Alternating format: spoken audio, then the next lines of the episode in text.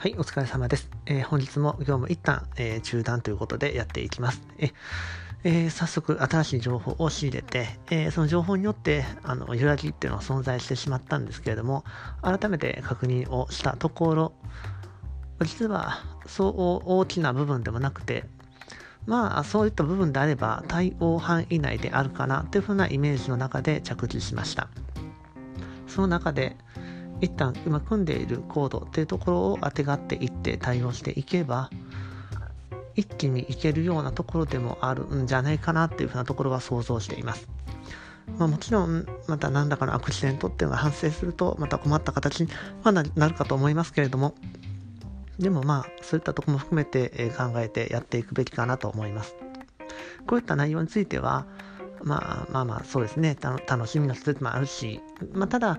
そうですね。スピード感というふうなところを持って、ね、やっていくべきところではあるので、まあ、結果を残せていってなんぼであるのでただそういったところについてはあ今後どんどんどんどん速度感は上がっていきますし技術ってとこも上がっていきますのでそこはポジティブに捉えて、います。まあ、それは問題であるかもしれませんけれども、そういった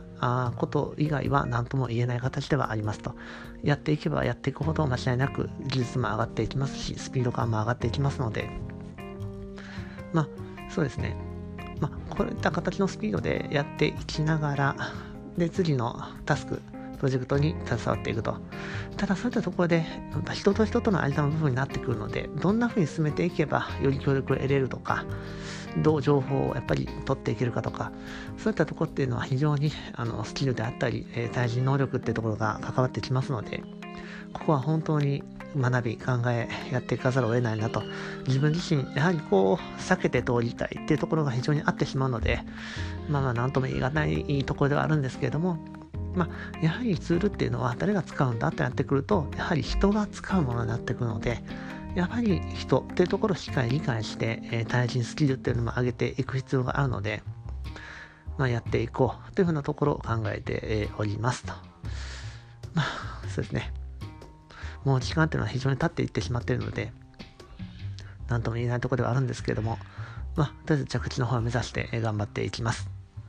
はい、本日もありがとうございました。